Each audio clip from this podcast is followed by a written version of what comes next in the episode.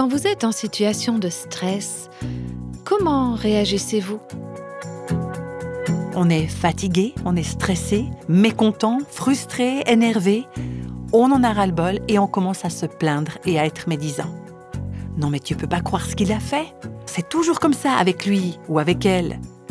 Et nous voilà en train de répandre ce genre de commentaires autour de nous, à une personne d'abord, et puis une autre, et encore une autre, et la tension monte, et le phénomène de révolte s'amplifie.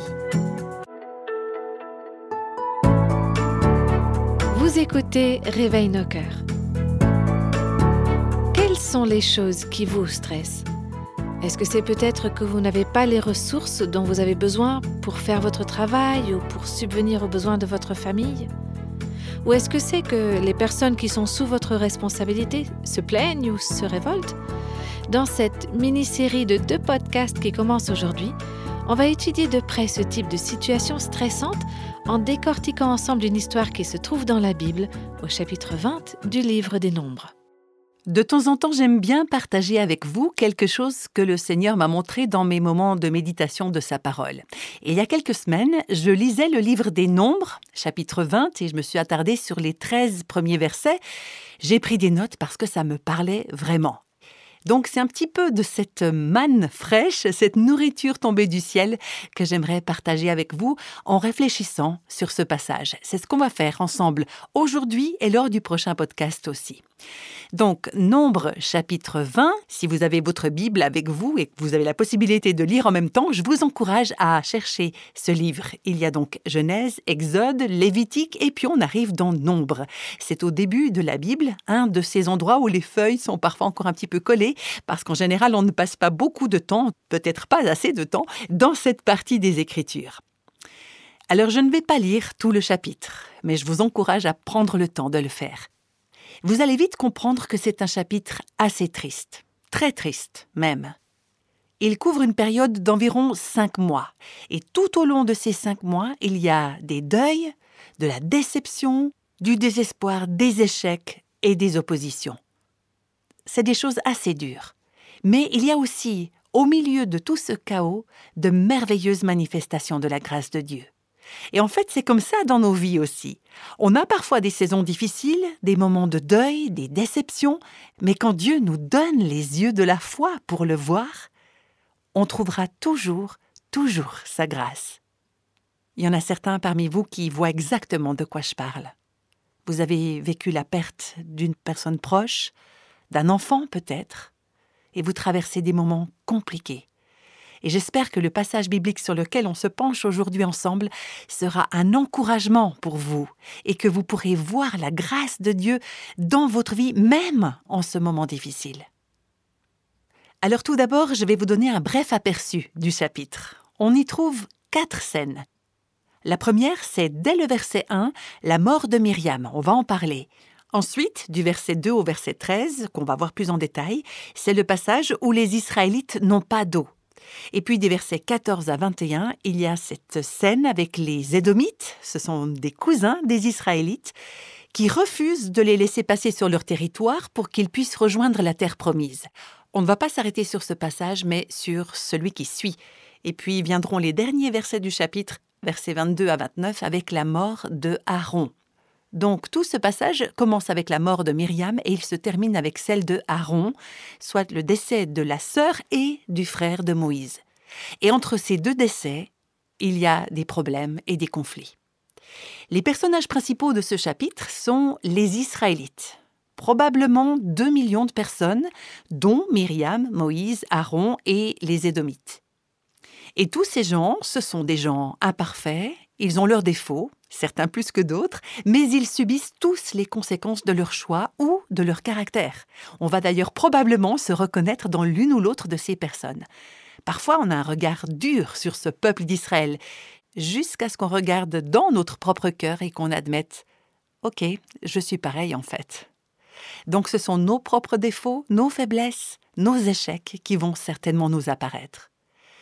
Mais bien sûr, ce que j'aime particulièrement, c'est que le personnage central dans les Écritures, c'est toujours le Seigneur, le Dieu d'Israël, notre Dieu.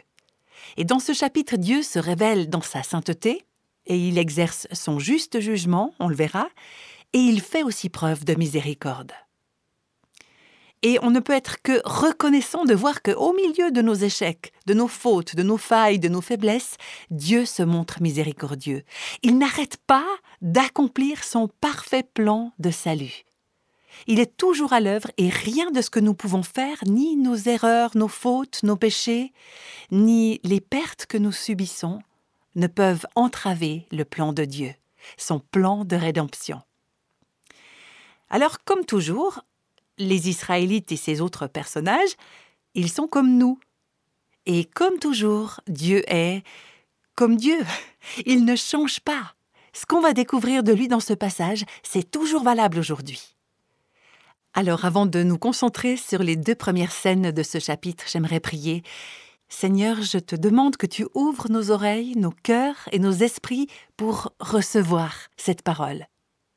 Parle-nous, donne-nous des oreilles pour entendre et des cœurs qui répondent Oui, Seigneur, à ce que tu dis à travers les Écritures. Nous voulons aussi être attentifs à te rendre grâce et à te louer. Dans le nom de Jésus. Amen.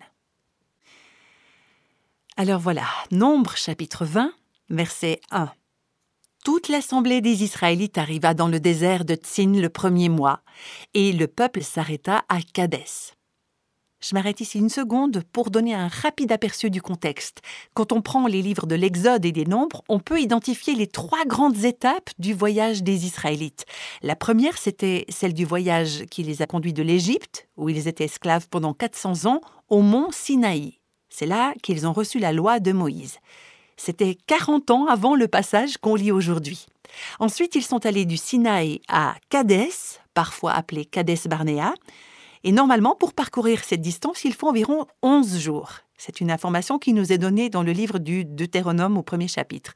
Et une fois arrivés là, ils pouvaient entrer dans la terre promise. Et vous vous en souvenez peut-être, les Israélites ont douté quand ils ont entendu le rapport qui était fait par la majorité des hommes qui avaient été envoyés comme espions dans la terre promise. Ils ont méprisé la parole de Dieu. Donc, au lieu de les faire entrer en terre promise, Dieu les a renvoyés errer dans le désert pendant 38 ans, en fait 40 ans au total, jusqu'à ce que toute la génération, donc tous ceux âgés de 20 ans et plus, qui n'avaient pas cru Dieu, meurent dans ce désert comme ils l'avaient eux-mêmes demandé. C'est quelque chose qu'on peut lire dans le livre des Nombres au chapitre 14. Tous ceux de 20 ans et plus mourront donc dans le désert et ce sont leurs enfants qui entreront dans la terre promise. Cette deuxième étape du Sinaï à Kadès, qui n'aurait dû prendre que 11 jours, a effectivement duré 38 ans. Maintenant, on est donc dans cette troisième période où cette nouvelle génération arrive à Kadès, à deux pas de la terre promise, de l'autre côté du Jourdain. Donc, quand on lit toute l'assemblée des Israélites arriva dans le désert de Tsin le premier mois, il s'agit du premier mois de la quarantième année après le départ d'Égypte, donc après l'Exode. Ces 40 ans se sont passés dans le désert. Cette génération n'a tout simplement pas connu autre chose, car tous ceux qui avaient 20 ans et plus à l'époque sont morts dans le désert. Alors oui, certains de ces Israélites étaient des enfants ou des adolescents quand ils ont quitté l'Égypte, mais la plupart des gens concernés par notre passage sont nés dans le désert durant cette errance. Il s'agit donc des enfants ou des petits-enfants que Dieu a délivrés de l'esclavage. Ils ont certainement entendu parler de tous ces événements et ils connaissent la promesse de Dieu concernant la terre promise. Et cette génération a aussi pu voir de ses propres yeux pendant des années la grâce, la protection et la présence de Dieu puisqu'il les a littéralement guidés à travers le désert de manière visible par une colonne de nuée le jour et une colonne de feu la nuit. Ils ont vu comment Dieu a pris soin d'eux. Non seulement chaque jour ils avaient de la nourriture, mais pendant 40 ans, leurs vêtements et leurs chaussures ne se sont pas usés. C'est incroyable. Dieu a pourvu de manière surnaturelle. Ces gens ont vu également les conséquences de l'incrédulité et de la rébellion contre Dieu. On peut retrouver ces récits dans le livre des Nombres. Je vais vous en citer quelques-uns. Chapitre 12. Quand Myriam et Aaron se sont ligués contre Moïse. Myriam a contracté la lèpre les enfants d'Israël ont vu cela, ou en tout cas ils en ont entendu parler. Au chapitre 14, ils ont vu que leurs parents ont cru au rapport des espions plutôt qu'à Dieu. Ils n'ont pas vu la terre promise, mais ils sont morts les uns après les autres jusqu'au dernier. Il semblerait que plus d'un million d'adultes sont morts durant cette période. Donc, si on fait le calcul, ça représenterait environ 70 funérailles par jour pendant 38 ans. Chaque jour. Ça devait être terrible, cette génération qui mourait prématurément à cause de sa rébellion et de son incrédulité. Et puis, chapitre 16 du livre des Nombres. Vous vous souvenez peut-être de ce qui s'est passé quand un homme nommé Corée et 250 Israélites, donc des responsables de l'Assemblée, se sont là aussi ligués contre Moïse et Aaron. La terre s'est littéralement entr'ouverte sous leurs pieds et les a engloutis vivants, ils ont été consumés. Et le jour suivant, les Israélites ont murmuré de nouveau contre Moïse et contre Aaron pour avoir fait mourir ses leaders. Et Dieu a envoyé un fléau et 14 700 Israélites sont morts pour cette rébellion.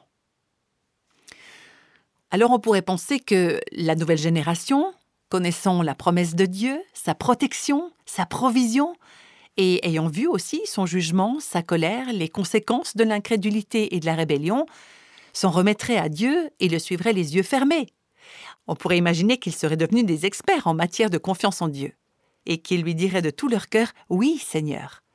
Mais ce n'est pas le cas, comme on va le voir ici dans ce chapitre 20 du livre des Nombres. Nous oublions. Ce ne sont pas seulement eux, les Israélites, qui oublient, mais nous aussi. Nous oublions, nous tombons dans le piège de l'incrédulité et de la rébellion, et on va en voir les conséquences dans ce passage. Toute l'assemblée des Israélites arriva dans le désert de Tsin le premier mois, et le peuple s'arrêta à Kadès. C'est là que Myriam mourut et fut enterrée. Myriam avait 127 ans quand elle est morte.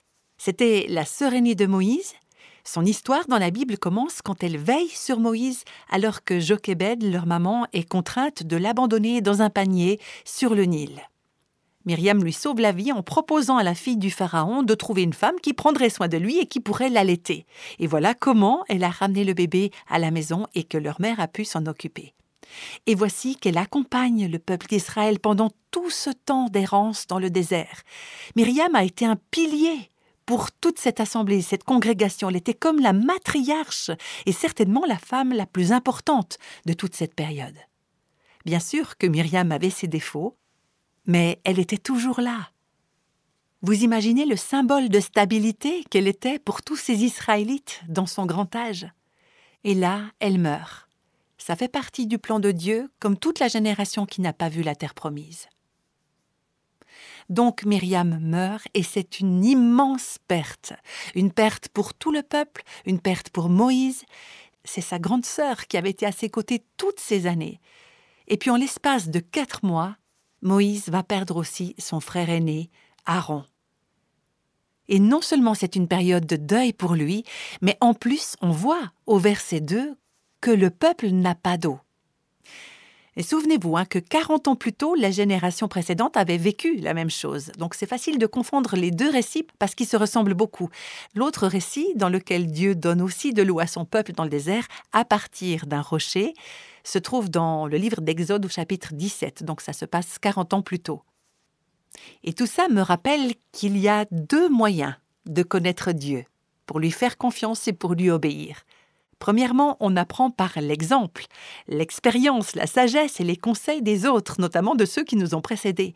On peut apprendre de nos aînés, de ceux qui ont traversé ce genre de situation avant nous, et ça nous éviterait pas mal de problèmes.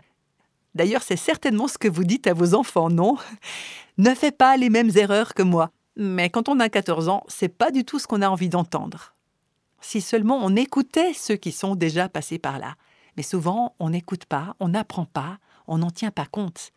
Et c'est là qu'arrive le deuxième moyen d'apprendre, c'est l'expérience personnelle. À travers des épreuves, à travers des souffrances. C'est comme ce qui se passe pour cette génération. Ça ne suffit pas d'avoir entendu ou vu ces choses, ils ont besoin de les vérifier par eux-mêmes. Et on le voit dans toute cette période compliquée, cette errance interminable dans le désert, tout ce stress, ces deuils, ces personnes hors de contrôle, c'est presque un cauchemar. Myriam est morte, il n'y a pas d'eau. Comment est-ce qu'ils vont réagir, ces gens? Est-ce qu'ils vont se souvenir de leur histoire? Est-ce qu'ils vont se souvenir des promesses de Dieu? Est-ce qu'ils vont lui faire confiance? Est-ce qu'ils vont se tourner vers lui? Est-ce qu'ils vont venir à lui pour soulager leur soif? Qu'est-ce que vous en pensez? Suspense. On a la réponse dans le verset 2. Il n'y avait pas d'eau pour l'assemblée. On se souleva donc contre Moïse et Aaron. Au lieu de se tourner vers le Seigneur qu'ils ne voyaient pas, ils se sont tournés vers leurs responsables qu'ils pouvaient voir en chair et en os. Et non seulement ils se sont tournés vers Moïse et Aaron, mais ils se sont ligués contre eux, en bloc.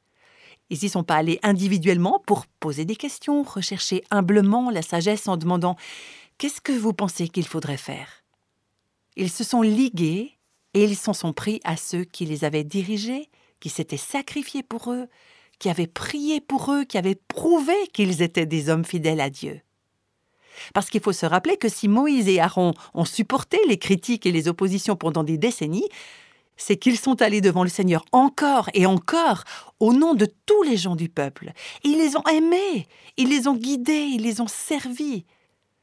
Mais le peuple a l'air d'avoir oublié tout ça. Et il se retourne contre eux. Les versets 3 à 5 nous donnent plus de détails le peuple chercha querelle à Moïse. Ils dirent Si seulement nous avions expiré lorsque nos frères ont expiré devant l'Éternel, pourquoi avez-vous fait venir l'assemblée de l'Éternel dans ce désert? Est-ce pour que nous y mourions, nous et notre bétail? Pourquoi nous avez-vous fait quitter l'Égypte si c'est pour nous amener dans cet endroit de malheur? C'est pas un endroit où l'on puisse semer. Et il n'y a ni figuier, ni vigne, ni grenadier, et ni eau à boire. Moïse sait très bien qu'il n'y a pas d'eau, mais eux, ils le lui rappellent comme s'ils ne le savaient pas. Le verset 2 dit sobrement qu'il n'y avait pas d'eau. Mais en voilà une sorte de surenchère, une vague d'accusations, un torrent de plaintes. Les gens ont l'air hors de contrôle, prêts à l'émeute il y a une colère refoulée, une frustration, une exaspération grandissante qui explose collectivement. C'est un flot de critiques, de reproches, de machinations, d'exagérations. Essayons juste de nous imaginer la scène. Un million de personnes ou plus dans le désert, sans eau, qui sortent d'une période difficile, ils sont en plein deuil de Myriam, et qui s'en prennent à Moïse et à Aaron. C'est triste à dire, mais c'est pas une surprise c'est la même histoire qui se répète encore et encore. On le voit dans le livre des Nombres, dès le chapitre 11, au verset 1. Le peuple murmura et cela déplut à l'Éternel. À maintes reprises, Dieu leur montre sa miséricorde, il leur donne ce dont ils ont besoin, il leur fait grâce, même s'ils ont à subir parfois les conséquences de leurs actes. Mais les voilà encore une fois en train de rejeter le plan de Dieu et de s'en prendre à ceux qui les dirigent.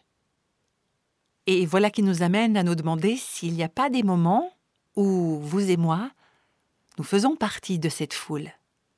On n'est peut-être pas un million à se rassembler, mais peut-être qu'il y en a parmi nous qui se sont ligués contre un père, contre un mari, contre un ou une responsable d'église, contre une personne qui est peut-être fidèle à Dieu ou qui n'est pas fidèle à Dieu, mais on s'est ligué contre des leaders désignés par Dieu. On est fatigué, on est stressé, mécontent, frustré, énervé. On en a ras-le-bol et on commence à se plaindre et à être médisant. Non, mais tu peux pas croire ce qu'il a fait. C'est toujours comme ça avec lui ou avec elle. Ou bien il a jamais fait ça. Et nous voilà en train de répandre ce genre de commentaires autour de nous, à une personne d'abord, et puis une autre, et encore une autre, et la tension monte, et le phénomène de révolte s'amplifie. Alors, au regard de ce passage du chapitre 20 des Nombres, ce que j'ai envie de dire, c'est Mais est-ce que nous nous entendons parler? Réfléchissons à ce que nous disons, à ce que nous faisons. Est-ce qu'on a oublié combien de fois Dieu a pourvu à nos besoins? Combien de fois il a répondu à nos attentes? Combien de fois il nous a prouvé qu'il était fidèle? Et pourtant, on est en train de s'en prendre, comme le peuple d'Israël, à une personne désignée par Dieu, une personne que Dieu a placée dans notre vie. Et voilà en quoi on ressemble aux enfants d'Israël. On est comme ce peuple. Vous savez, j'ai une amie qui est mère de sept enfants. Son plus jeune fils, qui vient d'avoir cinq ans, est venu au monde avec de graves malformations congénitales, mentales et physiques. Il a failli mourir. Et ce couple a passé la plupart des deux premières années du bébé à l'hôpital pour toutes sortes de traitements et d'interventions chirurgicales. Cet enfant est profondément handicapé. Il a besoin de soins constants. Et j'ai vu cette famille traverser beaucoup de moments vraiment, vraiment difficiles. Je suis même pas sûre que cette maman arrive à dormir suffisamment. Je sais même pas si elle a déjà eu une nuit complète depuis, je sais pas, peut-être les cinq années de vie de ce petit dernier. J'ai vu cette maman, j'ai vu cette famille dans des moments où ils étaient très fatigués, très stressés, où ils n'avaient pas l'aide médicale dont ils auraient eu besoin. Je les ai vus traverser des épreuves terribles. Mais j'ai vu aussi la grâce de Dieu et sa gloire se manifester en eux et à travers eux. Cette mère de famille, cette amie, m'a envoyé un petit mot en quatre points que j'ai moi-même adopté comme une marche à suivre, entre guillemets, et j'aimerais la partager avec vous parce que je crois que ça peut vous aider quand vous traversez des moments difficiles et que vous êtes à bout. Que vous fassiez partie des leaders ou que vous fassiez partie de ceux qui se plaignent, dans un cas comme dans l'autre, vous êtes sous pression et vous ne trouvez pas d'eau. Comment vous réagissez? Si vous ne voulez pas réagir comme le peuple d'Israël en murmurant contre Dieu, alors vous pouvez reprendre à votre compte ce que mon amie a écrit. Voilà les quatre points qu'elle m'a envoyés. Premièrement, se souvenir. C'est ce qu'elle nous dit. Souvenons-nous de qui est Dieu, sa personne, son caractère, ses témoignages, ses promesses. Dieu est souverain, il est tout-puissant, il est bon, il est sage, il ne méprise pas nos souffrances, il nous aime d'un amour pur et profond. Deuxièmement, s'abandonner. S'abandonner à lui et tout abandonner à ses pieds. Notre vie, nos enfants, notre mariage, notre foyer, nos rêves, nos espoirs. Et pour s'abandonner à lui, on doit d'abord savoir qui il est et nous en souvenir. Et nous l'avons vu aujourd'hui, il faut sans cesse se le rappeler, parce qu'on oublie facilement, n'est-ce pas? Donc souvenons-nous qui il est et ce qu'il a fait, et nous pourrons vraiment nous abandonner à lui. Donc premièrement, se souvenir, deuxièmement, s'abandonner, et troisièmement, se réjouir des victoires. Parce qu'il y a des victoires dans l'épreuve. Comme on a pu le voir pour cette famille, le Seigneur leur a donné des victoires au milieu de toutes ces difficultés. Et quatrièmement, louer et remercier Dieu. Peu importe les circonstances, prendre le temps de le louer et de l'adorer. Donc voilà, c'est quatre points, se souvenir, s'abandonner, se réjouir des victoires et louer Dieu. Et en conclusion, cet ami m'écrivait aussi qu'il y avait vraiment des moments où la lutte était tellement difficile que le V de la victoire, elle ne le voyait même pas. Elle ne voyait pas de victoire possible. Et pourtant, elle cherchait vraiment à tout abandonner aux pieds du Seigneur. Et elle disait que malgré tout, alors qu'elle cherchait vraiment à lui abandonner toute chose, encore et encore, elle finissait par louer Dieu, même si elle, elle ne voyait pas de victoire. Et elle a compris que ça faisait partie du chemin. Et elle termine sa lettre en écrivant que ce qui importe, c'est que Dieu soit glorifié durant tout ce voyage, tout ce périple, dans les tempêtes, dans les luttes, dans les victoires, que la gloire lui revienne.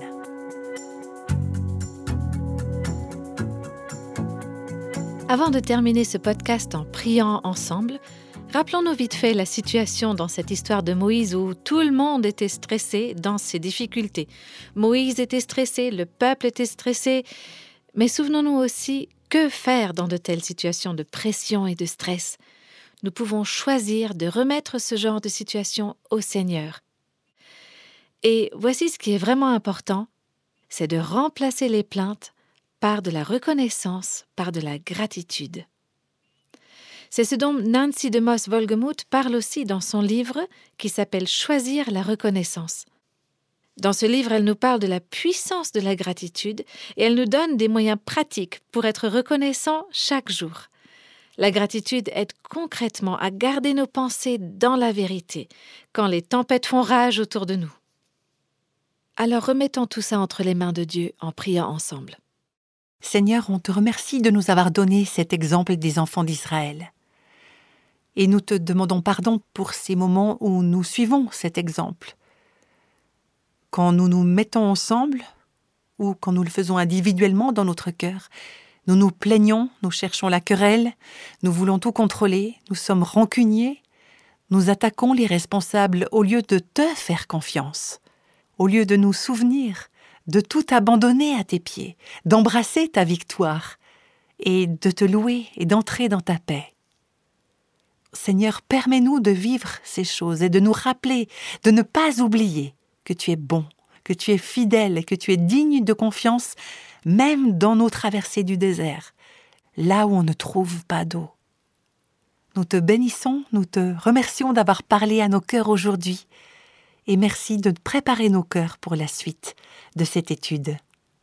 Je te prie dans le nom de Jésus. Amen.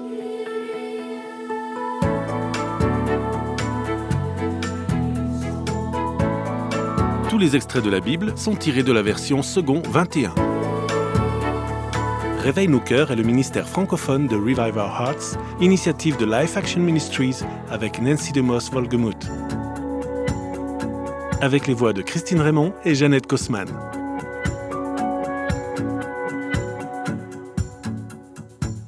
Quelle que soit la saison de votre vie, Réveille nos cœurs vous encourage à trouver la liberté, la plénitude et à porter du fruit en Christ.